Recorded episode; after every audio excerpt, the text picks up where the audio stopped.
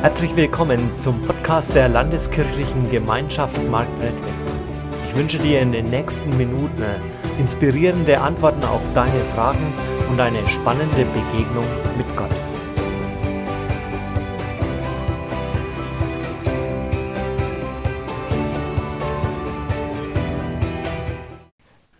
Wie bekommst du ein glückliches, ein erfolgreiches und zufriedenes Leben? Also von Alexander dem Großen wird erzählt, als er auf einen seiner Schlachtzüge unterwegs war, traf er auf den griechischen Philosophen Diogenes. Diogenes, das war ein einfacher Mann, der lebte nackt in einem Fass, also in einer Tonne. Und Alexander der Große stand vor ihm und fragte diesen armen Diogenes, was kann ich für dich tun? Und Diogenes antwortete nur, geh mir aus der Sonne. Ihr merkt schon, es ist eine Ansichtssache, wie wir mit unseren Wünschen, mit unseren Erwartungen umgehen und was für uns Erfolg ist. Es kommt auf die Betrachtungsweise an. Also da kann einer todkrank sein und trotzdem innerlich zufrieden und dankbar. Und auf der anderen Seite ist vielleicht einer, der lebt in einem Luxushaus, hat ein dickes Auto in der Garage, aber an seiner ganzen Art, was für ein Gesicht er macht und wie er mit anderen Menschen umgeht, merkst du ganz deutlich, der ist in seinem Leben nicht zufrieden und nicht glücklich. Und obwohl die Vorzeichen bei beiden ganz anders sind, ja, und wir es auch ganz anders erwarten, ist vielleicht der, der eben weniger hat, der, der seine Krise im Leben hat, vielleicht der glücklichere Mensch. Es kommt eben immer darauf an, wie du deine Situation siehst. Es kommt also nicht darauf an, wie die Situation ist, sondern wie schaust du die an, wie siehst du das. Man könnte es auch so sagen, alle unsere Lebenskrisen sind eigentlich Wahrnehmungskrisen, weil sich das alles in uns abspielt nämlich darin, wie du diese Situation in deinem Leben annehmen kannst oder eben nicht. Und darüber möchte ich uns, mit uns heute nachdenken, eben wie wir zu einem glücklichen, zu einem zufriedenen Leben kommen. Wir müssen uns dabei aber über eines im Klaren werden, dass nicht alles, was im Leben für uns zählt, messbar ist. Ich mache mal einen ganz einfachen Vergleich. Was ist denn, ein Luxusurlaub in einem Fünf-Sterne-Hotel, vielleicht auf den Seychellen, im Vergleich zu zwei warmen Kinderhänden, die sich um deinen Hals sich klammern und sagen, ich hab dich lieb. Das können wir gar nicht vergleichen, das können wir gar nicht messen. Oder dann erlebe ich das immer wieder, dass Menschen tief unglücklich sind und das kommt daher, dass sie ihr Leben anschauen, so wie es gerade ist, und dann vergleichen sie das mit dem, wie sie es gerne hätten, wo ihre Wünsche und ihre Träume sind. Und diese Diskrepanz zwischen dem, wie es ist, und dem, was ihr Wunsch und ihr Ziel ist, das ist ihr Unglück. Das Unglück, das ihnen immer wieder vor Augen kommt. Und wenn wir das merken und also hören und dann merken wir auf einmal wirklich Glücklich sein, was ist das? Wie ist das denn? Im Grunde ist doch glücklich sein, dass ich das annehmen kann, wie mein Leben ist. Dass ich nicht irgendwelchen Dingen hinterherrenne, sondern dass ich mein Leben lebe und zufrieden werde. In unserem Leben, da sind wir ja alle unterwegs, da tun und schaffen wir, da machen wir. Und es gibt im Grunde nur zwei Gründe, warum wir immer wieder Dinge anpacken und wie wir die anpacken. Und zwar sind diese zwei Gründe Angst und Liebe. Du machst alles in deinem Leben entweder aus Angst oder aus Liebe. Das gilt für den Autokauf, genauso wie du deinen Beruf verfolgst oder wie du deinen Lebenspartner oder deine Partnerin wählst oder wie du deinen Glauben lebst. Es sind immer Angst oder Liebe. Also vielleicht die Arbeit, ja. Es ist entweder das Angst, die Angst, nicht überleben zu können, oder du machst deine Arbeit auf eine bestimmte Weise, weil du Angst vor deinem Chef hast. Oder vielleicht, vielleicht machst du diese Aufgabe einfach nur gern. Oder die einen, die heiraten aus Liebe und die anderen aus Angst vor dem Alleinsein.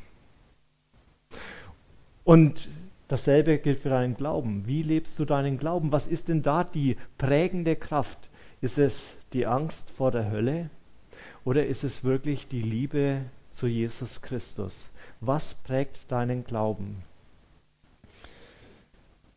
Wir machen alles aus diesen beiden Gründen. Und wenn wir schon über solche Gefühle sprechen, dann müssen wir eines auch noch erwähnen. Das häufigste Gefühl, die häufigste Sehnsucht von Menschen ist Zugehörigkeit. Wir möchten dazugehören, wir möchten nicht alleine sein oder am Rand stehen. Und wenn wir das mal anschauen, dann fragst du vielleicht, ja, woher weißt du das denn? Ja, das ist das, was wir alle von Kindheit auf erfahren haben. Du hast als kleines Baby, als Kind erfahren, dass du bedingungslos geliebt bist. Also ein Kind wird nicht geliebt, ja, aufgrund seiner Leistung. Also hast du schon mal eine Mutter gehört, die gesagt hat, ach, bist du ein braves Kind, hast heute fünfmal in die Windeln gemacht, ja? Die würde sagen, ja, so wieder fünfmal, ja, Windeln wechseln. Ein Kind wird geliebt bedingungslos. Aber dann, dann verändert sich das bedingungslos plötzlich in ein Wenn. Da heißt es nämlich, ich liebe dich, wenn du dein Zimmer aufräumst. Ich liebe dich, wenn du gute Noten nach Hause bringst. Die Erfahrung haben wir gemacht, ja. Und plötzlich, plötzlich merken wir, wir kommen in eine Leistungsgesellschaft hinein. Wir, wir definieren unseren Erfolg über diese Leistung, die wir bringen. Aber was ist denn dann Erfolg? Wann ist denn ein Erfolg überhaupt erreicht? Also wenn du oben bist, wenn du auf dem Gipfel bist, also jeder, der irgendwann mal wandern war, weiß doch genau, was nach dem Gipfel kommt. Da geht es wieder runter ins Tal. Oder du siehst vielleicht einen Gipfel vor dir und dann bist du oben und dann merkst du, ja, das war die erste Anhöhe und jetzt geht es nochmal steil rauf. Aber im Grunde ist das mit dem Erfolg wie mit dem Gipfel. Es ist immer ein Rauf und Runter, es ist eine unendliche Geschichte. Ja, das werden wir gar nicht erreichen. Da, da bist du wie die Ratte im Rad, die dem Erfolg hinterherrennt. Und vielleicht überholst du eine andere Ratte, aber du bleibst eine Ratte, die dem Erfolg hinterherrennt, ja?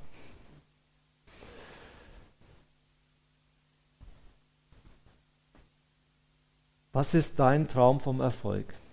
Da träumt vielleicht mancher davon, oh, ein Ferrari fahren. Das wäre eine tolle Sache. Glaubst du, dass einer, der im Ferrari hockt, davon träumt, einen Ferrari zu fahren? Nee, der fährt ja schon, ja? Also können wir es auch anders sagen, von Erfolg träumen eigentlich nur die Loser. Die, die es nicht erreicht haben, die, die irgendeine Hoffnung haben. Aber wann ist dann der Erfolg erreicht, ja? Wann bist du denn da und was kommt eigentlich danach? Was kommt nach dem Erfolg? Das kannst du an vielen Beispielen sehen, die Traurigkeit. Ich will es mal an ein paar Beispielen deutlich machen von Leuten, die, die Erfolg hatten, zu denen man aufgeschaut hat. Boris Becker 1991, Melbourne. Da war er für wenige Wochen dann die Nummer eins. Da hat er erst geschafft. Als dieses Spiel vorbei war, rennt er raus an den Kanal und heult, weil er weiß, jetzt geht es nur noch abwärts. Hat man dann ja auch gesehen. Michael Schumacher, 41. Grand Prix in Monza und dann ruft ihn in der Pressekonferenz einer der Journalisten zu, jetzt hast du es doch geschafft, jetzt bist du die unangefochtene Nummer 1, die meisten Siege überhaupt. Und Michael Schumacher bricht in einen Zus äh, Weinkrampf zusammen, weil er plötzlich realisiert, das wollte er immer haben. Aber jetzt, was ist jetzt? Game over, es passiert nichts mehr, ja. Jetzt geht es nur noch runter. Oder, mal ganz ehrlich, warum heulen die meisten Bräute bei der Hochzeit? Und dann sagt sie auch noch, das ist der schönste Tag in meinem Leben, wie recht sie hat.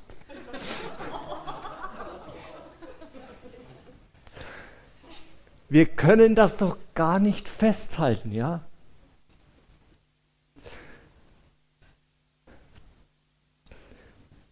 Es gibt ja Menschen, die sagen, es gibt überhaupt keine Erfolgsformel für dein Leben.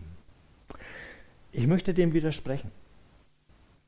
Es gibt sehr wohl eine Erfolgsformel für dein Leben und diese Erfolgsformel ist überhaupt nicht schwer. Die ist auch nicht kompliziert, da brauchst du keinen großen IQ dafür, um das zu verstehen. Da kommt es nicht auf deine Leistung an, sondern es ist so, dass jeder Mensch das erreichen kann. Und diese Erfolgsformel, die möchte ich mit uns aus einer biblischen Geschichte herausarbeiten, wo wir das ganz deutlich sehen, wo da so ein Mensch war, der ein zufriedenes Leben hatte. Und ich lese uns dazu aus Johannes 12, die Verse 1 bis 8.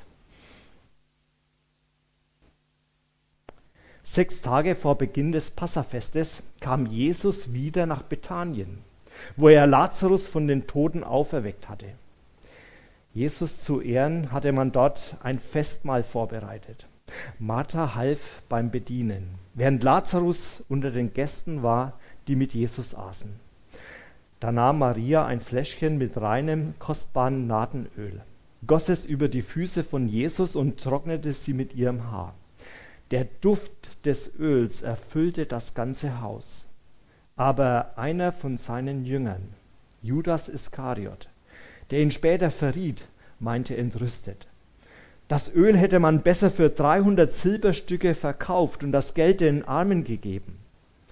In Wirklichkeit ging es ihm aber nicht um die Armen, sondern um das Geld. Er verwaltete die gemeinsame Kasse und hatte schon oft etwas für sich selbst daraus genommen. Jesus erwiderte, Lass sie. Maria hat damit nur die Salbung für mein Begräbnis vorweggenommen. Arme, die, ihre Hilfe nötig die eure Hilfe nötig haben, wird es immer geben. Ich dagegen bin nicht mehr lange bei euch. Also wenn wir diese Geschichte in der Bibel anschauen, das, was so in den Tagen äh, vor, vor Karfreitag passiert ist, dann ist eines ja auffällig, dass die meisten Menschen dort irgendwie ein schlechtes Bild abgeben. Der Pilatus, der nur an seine eigene Haut denkt und sich nicht von den, äh, sich den Juden eigentlich geschlagen gibt, ja, dann nicht dagegen setzt, obwohl er merkt, dass Jesus eigentlich dem nichts vorzuwerfen ist. Oder das Volk, so begeistert wie sie von Jesus waren, so haben sie dann geschrien, kreuzige ihn. Bei den Jüngern auch nicht viel besser, die haben schnell, sind davongelaufen wie die Hasen. Die, die Priester, die nur ein Ziel hatten, irgendwie Jesus ans Messer liefern, selbst ein Josef von Arimathea, von denen hat man irgendwie nichts gehört, die sind untergetaucht und dann erst später wieder aufgetaucht.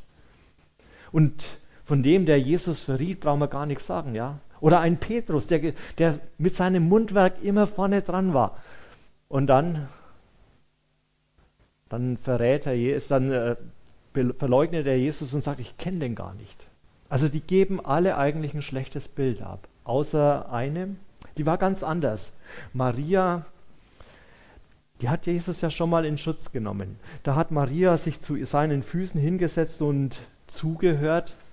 Und dann kam ihre Schwester Martha und hat gesagt, sag ihr doch, dass sie mir im Haushalt helfen soll, die tut wieder nichts. Und Jesus sagt, nein, sie hat den besseren, den guten Teil erwählt. Was war das andere, das Besondere an Maria? Was hat denn ihr Leben geprägt? Und das sehen wir in dieser Geschichte. Ich möchte es heute wieder in drei Punkte gliedern. Das erste, was hier deutlich wird, ist Dankbarkeit. Maria tut hier ein Zeichen der Dankbarkeit. Sie macht das einfach nur aus Liebe. Man muss sich das mal vorstellen, wie das war. Es war eine fröhliche Runde, die Leute waren zusammengesessen. Es war sechs Tage vor dem Passafest.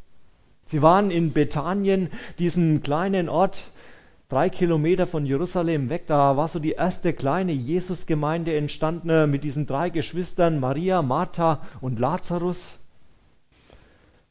Aber diesmal waren sie nicht bei Martha im Haus, sondern, so liest man das bei Markus und Matthäus im Evangelium, bei Simon den Aussätzigen. Und dieser Name, der verrät schon etwas. Er hat wahrscheinlich auch die Hilfe von Jesus erfahren. Er war ein Aussätziger, einer, den sie alle gemieden haben. Und dann war er geheilt. Und dann saßen sie dort zusammen. Die Martha hat schon wieder ihre übliche Rolle übernommen, am Tisch gedient. Dann ist sie zu Jesus hin und hat gesagt, noch was vom leckeren Braten, das Fladenbrot musst probieren. Jesus, du musst doch Hunger haben, du musst noch was essen. Und dann platzt mitten hinein die Maria Alle schauen verwunderlich, es war wahrscheinlich so eine reine Männergesellschaft. Und Maria, sie hatte ein kleines Fläschchen dabei, vermutlich aus Glas oder Alabaster. Die hatten so einen langen Hals. Und um die Flasche zu öffnen, da gab es keinen Verschluss, musste man oben den Hals abbrechen. Mit kostbarstem Nadenöl. Sie wollte Jesus danken. Warum? Sie wollte ihm danken, weil er, das lesen wir nur ein, ein Kapitel vorher, weil er ihren Bruder Lazarus, der so todkrank war, der dann gestorben war, wieder zum Leben erweckt hat. Da sind sie Jesus entgegengerannt, als er kam zur Beerdigung. Wärst du da gewesen? Was war das für ein Leid in dieser Familie? Und dann, dann spricht Jesus dieses Wort vor dem Grab und Lazarus kehrt ins Leben zurück. Die Maria, die hat gemerkt, Jesus ist doch alles für mich. Er gibt mir alles, was ich im Leben überhaupt brauche. Dort hat sie es gefunden. Alles, was mich reich macht. Da würde eine vielleicht sagen, also was mich reich macht, das ist mein Haus, mein Auto, meine Familie, meine Kinder, das ist mein Beruf. Aber die Maria hat erkannt, solche Dinge, denen kannst du immer hinterherrennen, aber sie werden dich nicht wirklich reich machen.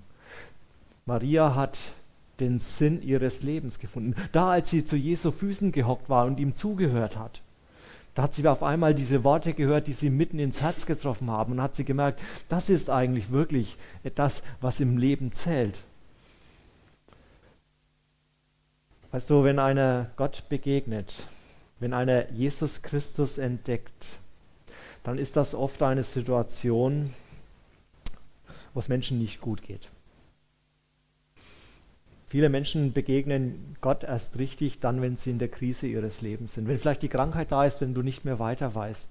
Aber wenn du in so einer Situation auf einmal Jesus entdeckst und merkst, wie er dir Trost und Hoffnung gibt, dann ist es etwas, was dein Leben tief prägt. Deswegen äh, bitte ich dich, kämpf in den Nöten deines Lebens nicht allein. Lass deine Sorgen nicht über dich herrschen, sondern dort, wo du drin steckst, dann red mit Jesus, dann gib ihr das ab und, und erzähl ihm deine Not. Denn dort, wo du Gott suchst, da wird er sich auch finden lassen. Und deswegen war Maria so dankbar. Das ist bei ihr zu, zu einem Grundsatz ihres Lebens geworden. Für was bist du denn dankbar? Also es gibt ja viele Dinge, für die wir Jesus dankbar sein können. Vieles ist uns oft auch gar nicht bewusst, nehmen wir vielleicht manchmal auch für selbstverständlich. Aber Jesus möchte dir viel schenken in deinem Leben. Der Lazarus, der sitzt doch in dieser Geschichte nicht umsonst am Tisch. Das war, eigentlich hätten wir das gar nicht erwähnen müssen, aber dem Johannes, dem Evangelisten, war das wichtig, das zu erwähnen, dass der Lazarus da ist. Der, an dem Jesus gezeigt hat, dass er die Macht über den Tod hat, dass er ins Leben zurückholen kann.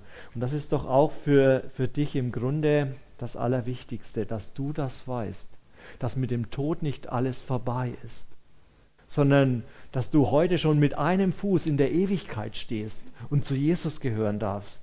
Das ist doch im Grund das, der tiefste Grund unserer Dankbarkeit.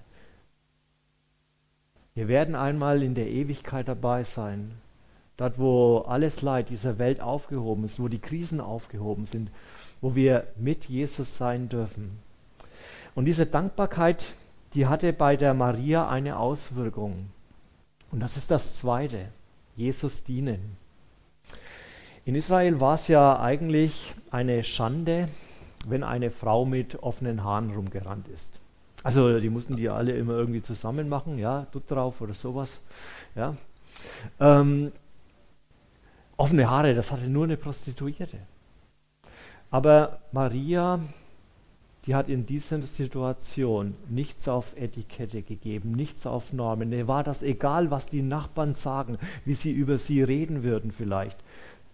Wie sie da in diesen Raum kommt, da öffnet sie ihre Haare, um die Füße von Jesus mit diesen Haaren wieder abzutrocknen.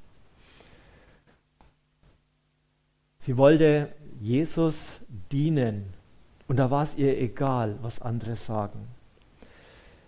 Ich weiß nicht, was dir für Gedanken kommen, wenn du hörst, Jesus dienen. Bist du dazu bereit? Selbst dann, wenn andere darüber lachen oder wenn sie sagen, äh, was bist du für ein frommer Spinner geworden? Bist du bereit, auch gegen Widerstand zu sagen, Jesus, du hast mir so viel in meinem Leben gegeben, ich bin dir so dankbar, jetzt möchte ich etwas davon dir zurückgeben?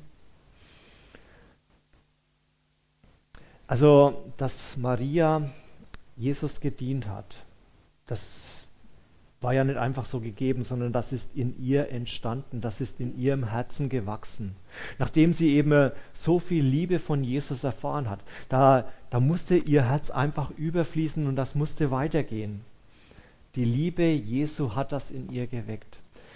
Lasst uns lieben, denn er hat uns zuerst geliebt. So steht das im ersten Johannesbrief. Die Liebe, die Gott in uns hineingegossen hat, die muss wieder aus uns hervorbrechen. Und wie erfüllt war Maria da in Liebe zu Jesus. Und deswegen gießt sie auch nicht nur ein paar Tropfen des Öls auf ihn. Da hätte wahrscheinlich auch keiner etwas gesagt. Ja, das war so das Normale. Das war ein Zeichen besonder, für besondere Gäste. Aber was hier auffällt, ist, dass sie die Grenze des Normalen überschreitet. Also mit ein paar Tropfen, da hätten sie alle kein Problem gehabt. Das haben sie alle früher gebetet, den Psalm kennen wir auch alle, Psalm 23. Du salbest mein Haupt mit Öl. Eine besondere Ehre. Aber Jesus das Hauptsalben, das hat Maria noch nicht einmal gewagt. Da, da ging sie demütig auf die Knie und salbte Jesus die Füße. Ein paar Tage später hat Jesus die Sache umgedreht. Da ist er auf die Knie gegangen und hat den Jüngern die Füße gewaschen. Aber hier eben unter einem anderen Vorzeichen. Da, da ist Jesus nicht mehr nur der Gebende. So hat man ihn immer erfahren, ja, der, der gibt, der, der versorgt, der, der Kranke heilt, der, der Menschen satt macht. Hier ist er derjenige, der diese besondere Ehre, Liebe und Wertschätzung erfährt. Wir stehen ja immer wieder in der Gefahr, dann so ein Tun als Religion abzuspeisen. Also Religion in dem Sinn, dass dieser Versuch des Menschen durch Taten und Werke irgendwie mit Gott ins Reine zu kommen. Aber genau das ist es hier nicht. Deswegen ist es gut, wenn wir diesen Bibeltext nochmal für uns neu buchstabieren und nochmal neu lernen. Sondern es ist ein Zeichen der Liebe. Darf ich dich mal ganz, ganz ehrlich und deutlich fragen, liebst du Jesus?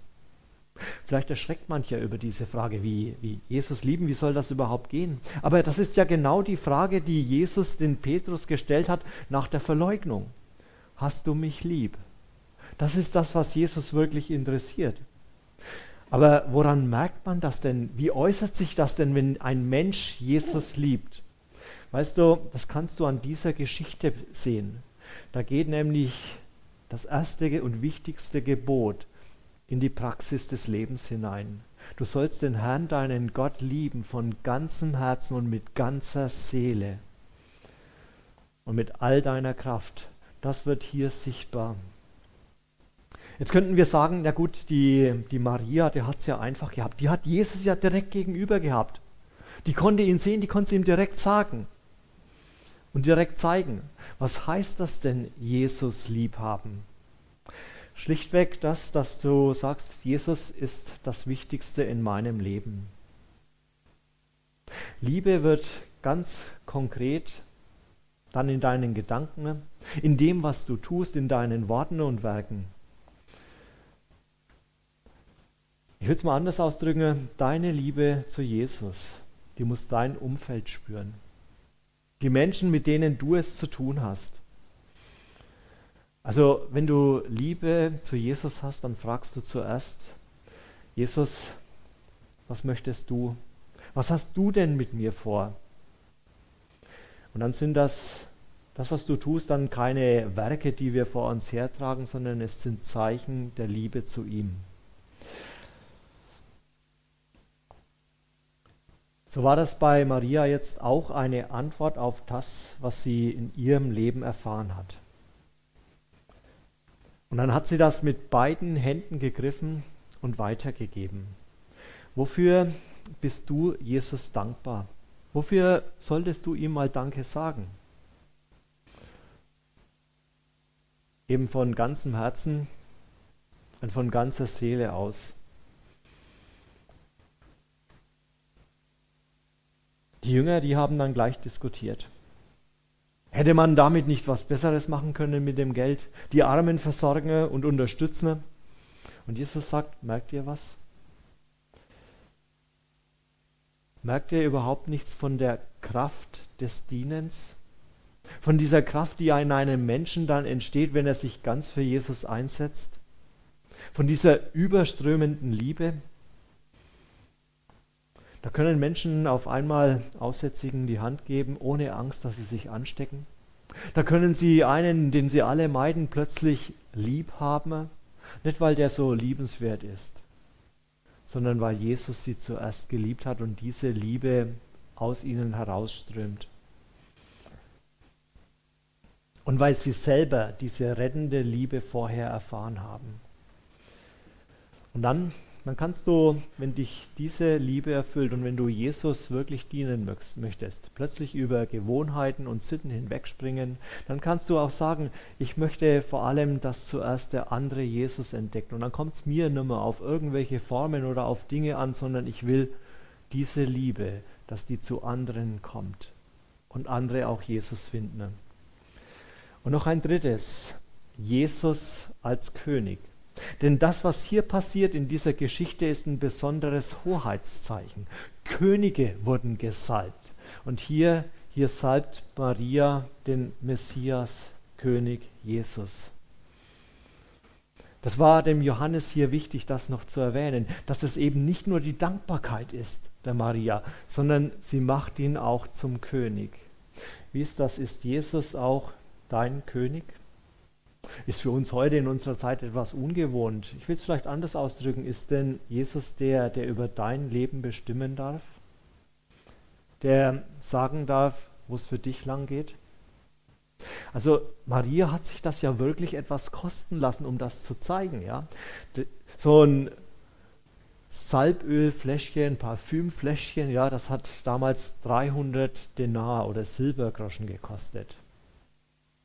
Merkt an der Stelle übrigens, dass die Bibel da sehr genau ist. Ja? Aus anderen altertümlichen Schriften weiß man, dass zu der Zeit äh, kostbares Salböl in Rom 310 Denar gekostet hat, gekostet hat. Also das, was die Maria gekauft hat, ja, der, der Judas, der ist da sehr, sehr äh, fachkundig, ja.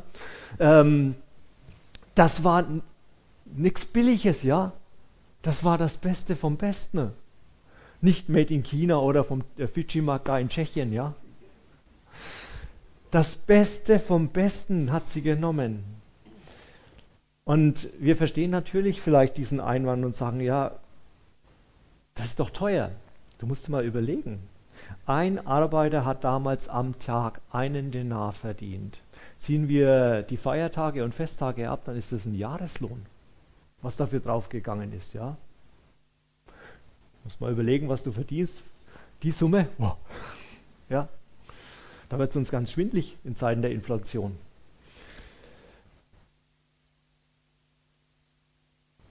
Aber warum war das Jesus so wichtig? Er hat auch sonst auf so viel verzichtet. Weißt du, Jesus er hat kein Dach über den Kopf gebraucht, er hat kein Bett gebraucht. Der konnte 40 Tage fasten. Warum war das ihm an dieser Stelle so wichtig? Weil dort seine Herrlichkeit gefeiert wurde, weil dort ein Mensch gesagt hat, du sollst wirklich der König sein. Weil Jesus das gerne hat, wenn wir ihm die Ehre geben. Und die, die größte und meiste Ehre gibst du Jesus dadurch, dass du sagst, Jesus, und ich möchte, dass du der Herr über mein Leben bist. Es klingt für manche, wie gesagt, heute etwas komisch, Herr oder König sein, aber ich, ich sage dir eines. Du wirst immer von irgendeinem Herrn oder von irgendetwas regiert. Entweder ist das ein Mensch oder eine Macht, die dich regiert, oder dein eigenes Ego. Oder, oder du sagst, Jesus, ich möchte, dass du über mein Leben bestimmst, weil du die besten Gedanken über mein Leben hast, weil du für mich das Beste hast und das Beste an mir tust. Und deswegen sei du mein Herr. Ich habe gesagt, ihr bekommt heute eine Erfolgsformel für euer Leben. Und dann würdet ihr entdecken, wenn ihr Dankbarkeit habt in eurem Leben. Wenn ihr euer Leben mal aufschreibt, vielleicht nachher nach Hause geht, mal eine Liste macht, was ihr alles in eurem Haus habt, was ihr alles besitzt und sagt, Jesus, und ich danke dir, dass ich das alles haben darf, dass du mir das geschenkt hast und dass ich auch morgen den nächsten Tag erleben darf. Wenn Dankbarkeit zur Grundstimmung deines Lebens wird. Und dann, dann wirst du auf einmal merken, wie du aus Dankbarkeit Jesus auch dienen willst. Das entdecken alle, alle Psychologen und sonstige in dieser Welt, alle Coaches, die kommen langsam schon dorthin, dass sie Leuten das beibringen und sagen, wirklich glücklich im Leben wirst du nicht, wenn du nur für dich und für dich immer weiter einheimst, sondern wenn du einem anderen etwas geben kannst, wenn du dienen kannst. Dann wirst du glücklich werden. Dann wirst du zufrieden drauf schauen und sagen, jawohl, das war richtig. Dankbar sein, Jesus dienen, und dann zu sagen, Jesus, und du, du weißt, was am allerbesten für mein Leben ist. Ich möchte dich zum König meines Lebens haben, zum König meines Lebens salben. Du sollst mein Herr sein. Und dann, dann wird das in deinem Leben so sein, dass du sagst, ich bin zufrieden mit meinem Leben. Ich möchte gar kein anderes haben. Ich brauche gar nicht mehr, weil Jesus mir Sinn, Hoffnung und alles gegeben hat. Wir hoffen, diese Predigt hat dich inspiriert und dir weitergeholfen. Dann like sie doch und gib sie weiter an andere. Wenn du noch weitere Informationen möchtest, dann findest du diese auf unserer Homepage www.lkg-marktredwitz.de.